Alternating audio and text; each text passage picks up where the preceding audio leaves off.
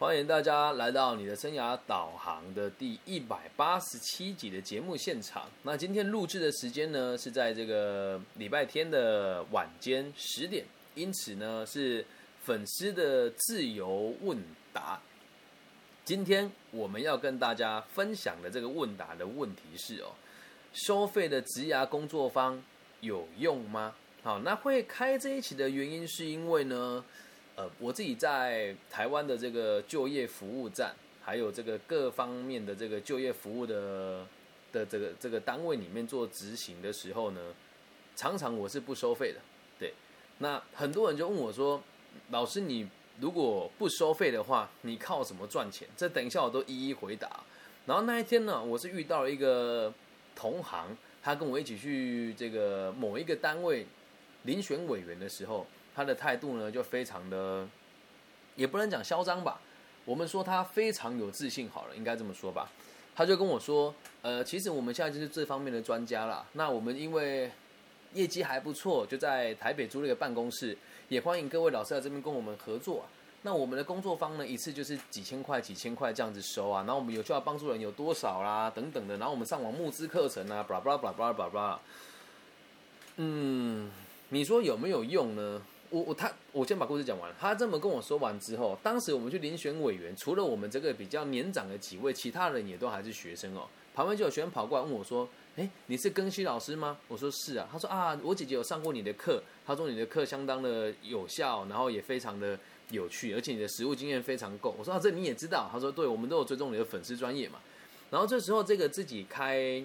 这个生涯的这个所谓的工作方的老师又走过来跟我说什么？哎，我觉得有些事情我们还是要专业一些比较好啦。像李老师这样子呢，就是一方面在商场做管理，然后一方面做这个，我觉得想法可能会有点偏颇。然后讲完之后就开始跟那个学生招生哦，说哎，这个是我们的简章，然后我们会办线上读书会啊，然后会这个再邀请这个台湾的这个名人来做分享啊，等等的。那这一群人哦，呃，都是台湾的顶尖大学出来的。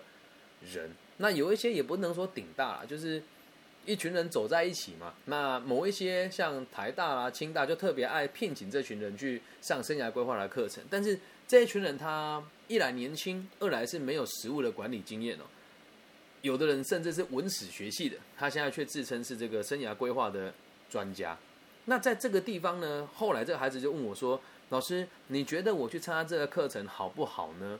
当着那个老师的面前这样问我，当着那一位开生涯教室老师面前问我，我当下跟他说，我觉得都很棒啊，每个人都有自己选择的方式。那你要去思考一件事情哦，为什么两个人在做同样一件事情，而我不收费，而他选择收费了呢？我就离开了嘛。离开了之后，这个女孩子有也算是蛮，我认为她算是聪明的，所以她就很快的就私讯我的讯息说。老师，不好意思，我想要请问您，能不能更详细的说明你刚刚说的那一句话？哎，我已经不是年轻人了，所以啊，我也很知道我要该怎么保护我自己。如果今天我马上就告诉他说，哎，刚刚那位老师哦，其实没有什么实务的经验，他是花了这个几十万台币呢，去某一个私人的单位受了什么所谓的商管学训的课程。但实际上，他说他的经历非常漂亮，可是他都是大公司下面的子集团而已，而这些集团根本就没有实际的管理经验。但我不能这么回答他，因为他是什么样的立场我不知道。在很久以前，我就曾经这样吃过人家一次闷亏。有个学员来问我，当时还年轻嘛，我就回答他说：“我实在是不相信哦，这一些没有开过公司、没有当过主管的人，甚至是连业务经验都没有的，他能够告诉你什么叫做人脉开展。”这完全是玩笑啊！我说你要自己看这种水平的人，你相信啊？他连衬衫都可以穿短袖的出门的，然后那么宽松，那么邋遢，穿西装裤下面还穿登山鞋，你觉得他的品味能够值得你学习吗？以前我是这么说话的。那于是乎呢，回去之后这个话就传到这个老师的身上了，呃，传到这个老师的耳中嘛。那还有一次更有趣哦，就某一个人说他是这个。什么顶尖的业务啦，说什么几个几天在网络上创下多少的业绩啦，然后说他们当天一堂课的这个什么收入就是二三十万台币啦，我就问他了，那你的发票跟扣缴凭单呢？他当场就跳脚嘞。那以前我都很直接戳破这些人说你们的素质这样实在是不要出来教书太难看了。可是现在我慢慢理解到一件事情哦，大家都是出来讨生活的。你说他讨他讨生，我说我算不算他讨生活的？也算了，这是实话。但是素质还是有差。我觉得拿我当标准，我认为太严格了。我现在讲这句话并不是骄傲，是确实是对，在这个节目现现场当中，也是有很多人是接受我的义务辅导的嘛。对，那有有一些是因为你很年轻，然后有一些是你经经济状况现在真的不允许，但是也有很多人会付费给我。有的人就问说：“那李老师，你这不就自打嘴巴了吗？你不是说你不收费吗？”我就这么问你哦，我不收费，那我想不想收？肯定想的嘛，对吧？如果今天我无所事事的话呢，呃，我开课是不用成本的。但问题是我开课，我们就以最低成本来讲，就像现在这个时刻，我就必须得让我女儿有个人照顾。那平日如果你白天找我做咨询，我得放下我管顾的企业，还要放下我这个投资的小生意，还有我女儿的照顾的时间，所以成本是相当高的。因此，你找我做咨询的时候，很多人都会自己跟我说：“老师，你时间上是 OK 的吗？”又或者是会有某一些公益单位会直接跟我说：“李老师，我们这边有这样子的预算，那如果民众有需求，可以把它带过来。那带过来之后呢，并不是百分之百都是由我本人来服务，因为这个机构里面也有很多像我一样这样子的老师在做服务，而机构会给我们某一些的这个补助跟车马费。”我认为这是合理的，有人支持我们做这件事嘛？就时至今日，也是会有一些我过去在生意场上，还有现在生意场上合作的朋友，他也会定期的跟我说：“哎，老师，你最近做这件事情呢？那你做这些事情的时候，设备的购买是自己花的吗？”我说：“对啊。”他说：“哎，那不然这样好了，算我这个代表这些孩子送给你的。所以像我现在所使用的这个小雪球，还有之前人家送给我的这个录音笔，都是支持我的人送给我的。”东西，那你说我收不收钱？我当然想收啊，但是用什么方法收？我必须得这么讲哦。我的收费方式是这个样子的哦。你来找我聊天，我会先跟你讲说，我的正常的收费是一个小时两千块。那你说啊，老师好坑诶，你可以在我们中部的被我管顾过的企业打听一下，我给他们开出的价格是多少，他们是愿意付这个钱的。但是如果你跟我说你现在身上的钱不够，我说那没有关系，你要是钱不够的话，咱们就不收也无所谓。但你要提前跟我说，我都可以接受的。他说：“老师，那我如果听了之后没有用怎么办呢？”啊，无所谓，听了之后如果你没有用，你就不需要付费给我。他说：“老师，那听完之后如果当下没有钱给你，以后再给可以吗？”绝对可以。那问题就来了，你看跟我同行的人，还有所谓的这个智商心理师，谁不是先收费的呢？谁不是先收费的呢？那先收费代表着什么？先收费代表着什么？先收费就代表他对他自己没有信心呐。有的人会讲啊，老师你这样做被跑单怎么样？讲一句更难听的，你跑单就错就跑我一个小时，我有我赔不起这两千块吗？我宁愿让我自己的人格去替别人做担保嘛。那剩下这一群人哦，他都是收了钱以后再办课程，这也是一种很有趣的手法。这跟诈欺是一样的，我们在台湾诈欺很常见嘛。那就会有这个呃，比如说他已经被骗了二十万了，然后他就说：“哎，你这个输了之后没有关系，我们再补再补二十万。”他就再拿二十万了。为什么？他会告诉你我没有被骗，我是真，这是真实的，没看到底，他绝对不会放手的啦。还有一点哦，很多人哦，你你当下对自己的生活都不了解，你如果说你在会计界，你去找会计界的人聊这个问题，我觉得 OK 啊，没有问题的嘛。你是汽车业务，你找顶尖的汽车业务聊这个问题没有，这是 OK 的。啊但有很多菜鸟业务员会找那个网络上拍那个形象照，从头到尾都没有业绩经验的人来告诉他销售的心法是什么。他会付这个钱原因只有一个，他根本不想把这个行业做好啊。所以你去看那些会花钱去进修什么生涯课程的啦，通常啊，这个生涯的发展呢也都不会到太高。你要是不相信的话，你可以自己做个实验，进去里面自己问问这些同学收入是多少，也不用多了，把它平均起来除以他们在场所有的人，一定不会超过四十万，一定不会超过四十万。那为什么他们会这么做？假装自己很认真呢？所以如果你自己也愿意接受这样子的课程，就代表你根本就不想进步，你只想找一群人来自拍而已啊！这个话讲的很重，可是这就是实话。就有人问我说：“那老师啊，你自己办课程的时候不是有收费吗？我也不怕大家知道。现在会有这个读书会的原因，是因为小弟 B 本人，我以前在这个某一个医院旁边开咖啡厅，咖啡厅的生意呢就一直都不怎么样，普普通通还过得去啦，能够让我负担员工还不错的薪水。我当时呢想说，反正场地也有了，每个月就是台币五万，哎，台币十二万在那个地方燃烧了。那为什么咱们不多做一点事呢？所以我就开了读书会。我还记得我第一次带大家读书是读《斜杠青年》，哎，是读《被讨厌的勇气》这一本书。后来带大家读《斜杠青年》，原本是让大家这个低消入场，就只收一杯饮料的钱。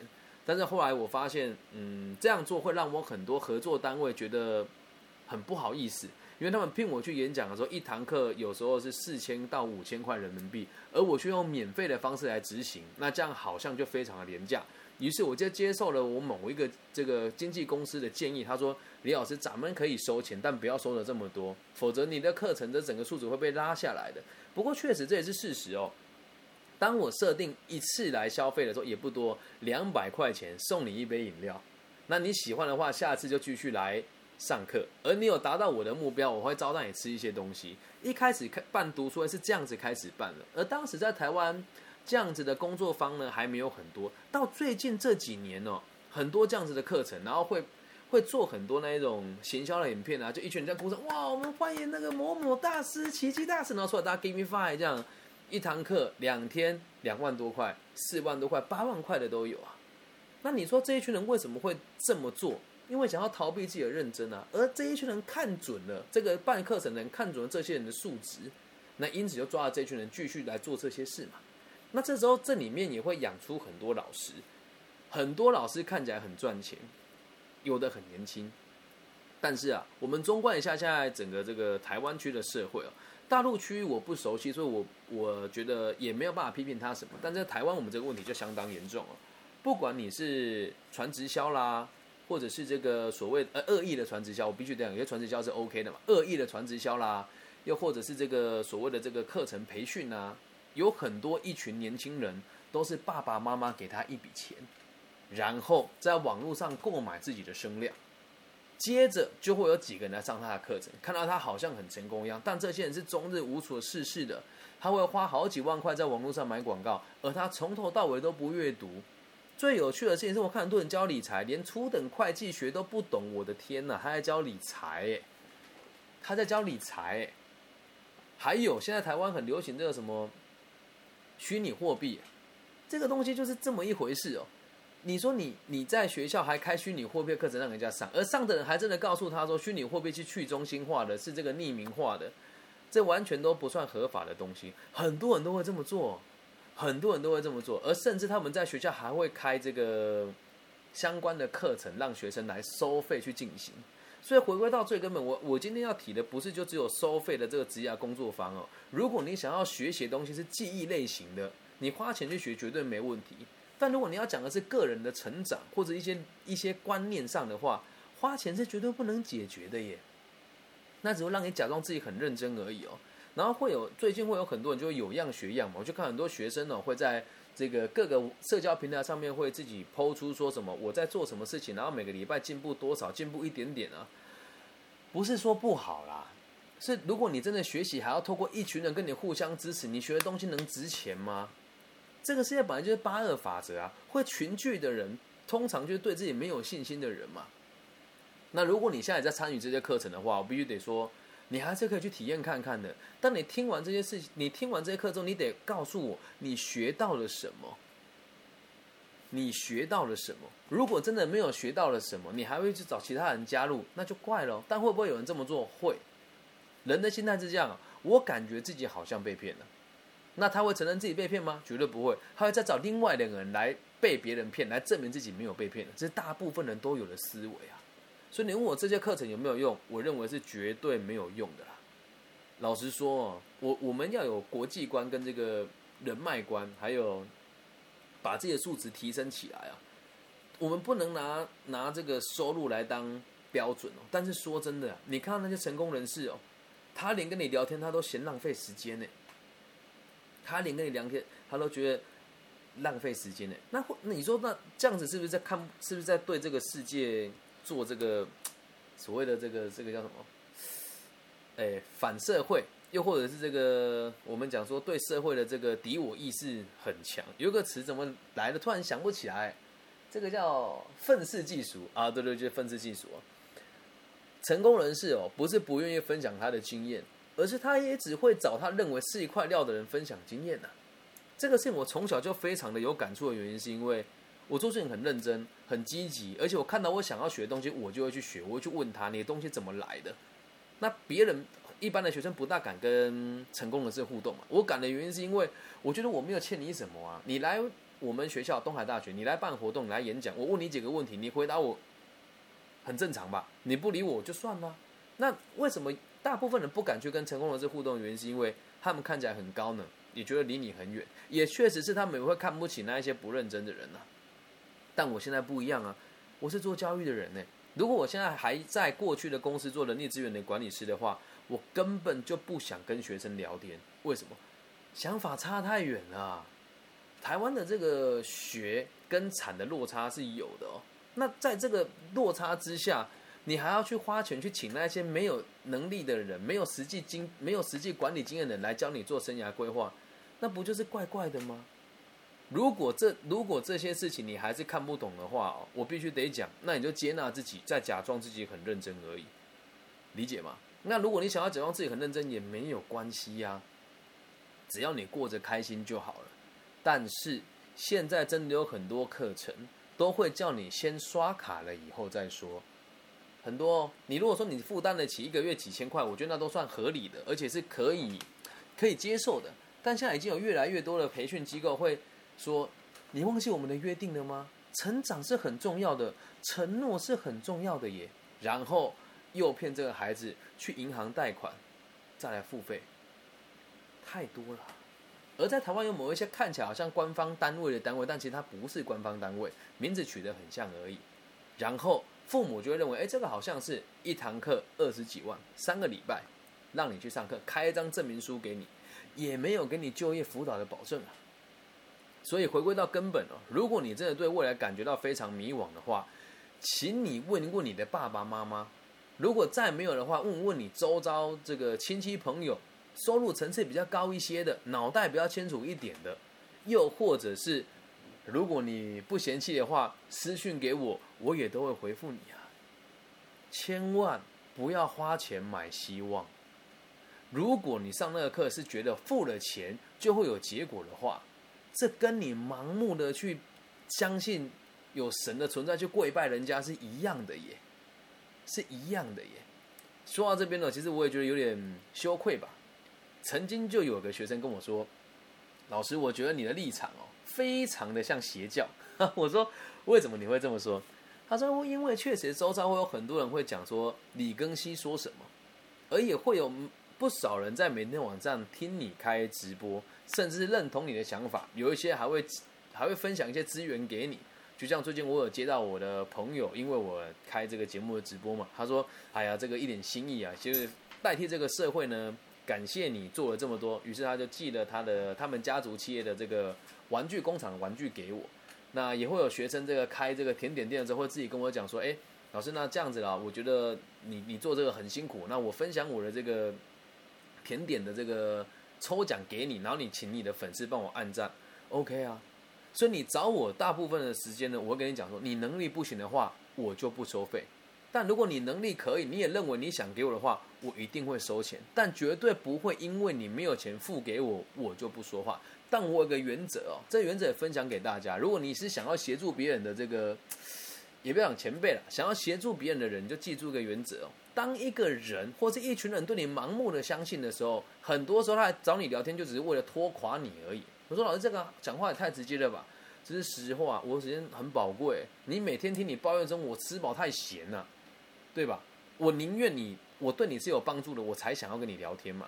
所以我的做法都是这个样子哦。当有人来找过我一次了，那他确实也有用了，但他选择不付钱，然后他又来找我，我就不理他了。那再来，他认为我没有用，他还来找我，那就更不合逻辑了，我也就不理他了。所以我的义务咨询的量呢，其实相当大。而有些孩子给我的回馈呢，会在好几年以后。我就有曾经收过一张十万块的支票，他抽他就只有他是寄支票来哦，然后他写一封小卡片哦，他没有说他是谁，他说老师，我不会告诉你我是谁，但是我真的做到了，今年我赚了三百万台币，那这是一点心意，请你收下，希望你不要退回，我怎么可能退回啊，孩子，你给我钱，我不可能退回给你啊，我会欣然接受。所以，当有人愿意给我回馈的时候，我会欣然接受。但我绝对、绝对、绝对不会告诉别人啊，你先付钱，付了钱我再开口，绝对不会。甚至有的人会说，哎，我觉得看你也也也年轻年轻的，也开的那个不怎么样子的车，也也不怎么样的车嘛。我说好，那咱们聊个几句之后，再决定收不收钱，这样能够理解吧？所以到最后做一个结论哦，收费的治疗工作坊如果有用的话，我的大便能吃啊，我的大便能吃啊。那如果是这样子哦，你会说，那我现在在上这个课程呢，也欢迎你把我的言论分享给大家听。我先说，我没有评断的意思哦，我只有说我认为它没有用，这是我个人的立场，不代表你大家各位的立场。那说那这样算不算诽谤？完全没有啊，我说它没有用，哪里诽谤了呢？对吧？还有，我是用本名说这句话的，也希望大家能够试着用清楚的脑袋来看看你周遭的事情。会讲这一节原因，是因为在台湾的年轻世代哦，这个恶意的传直销啦，这种没什么用的工作坊啦，然后一群人群聚的这个一些社团呐，每年每年花钱花时间哦，就是有时候大家觉得哎，人家在做好事，可是你要记得哦，既然这些东西就不是正确的东西，你为什么这个地方花时间跟花钱呢？时间跟金钱哪个重要？当你没钱的时候，金钱重要。当你有钱了之后，时间重要，回归到本质，时间才是最重要的。所以，希望大家把这一集分享给你正在盲目相信的这一群朋友。那这一集也是要献给我这些还在这个军里面打转的朋友，不管你是老师还是学生都一样。因为现在这个疫受到疫情的冲击，很多跟我们一样做讲师的这一群人，已经开始有人卖车了，有人开始去回去吃老本，有人房贷缴不出来了。那我们这个用方言，哎，不是，也不是方言啊，就是用这个一一句俗谚来讲，就是海水退了之后，就知道谁有没有穿裤子了嘛。那我不希望大家以身作则来试试看自己有没有穿裤子，而是用健康的、理想的、正面积极的态度来做你的生涯规划，这样能够了解吗？所以如果你在台湾地区是十五岁到二十九岁之间的同学呢，你待会可以私讯我，我会给你一个这个报名链接是免费的。那如果你是其他，呃，不符合这个条件的朋友，不管你在台湾还是在大陆呢，你只要私讯我，然后你跟我说你有什么问题，最慢最慢最慢就在六日的时候呢，我会做成一集回答你们。那或者是你想要找我个人咨询，我的原则也都跟大家讲的很清楚了，希望大家可以用更清楚的脑袋来看待自己的生活。然后最后的最后再提醒大家，看起来越牛的人哦，看起来越厉害的人，其实都越没有本事。那至于这群人为什么让你看起来？觉得他很厉害呢，一定有他的目的在啊，这样能够理解吗？请大家把这集分享给正在盲目消费去上这些课程的人，还有在盲目相信的这群朋友，以及现在正在迷惘的的同学们。假设你真的有想要改变的话，可以找我聊一聊。OK，那今天就是全部内容喽。如果你想要跟我问一些问题的话，在网易云下面的留言区留言，我都会看到。那台湾的朋友呢，可以在 Facebook 或者 IG 搜寻我的名字木子李长庚的庚王羲之的羲，就可以找到我的联系方式。那假设你有想要加我微信的话呢，我的微信号是 B 五幺五二零零幺。那今天全部内容就录到这边，希望对大家有帮助，拜拜。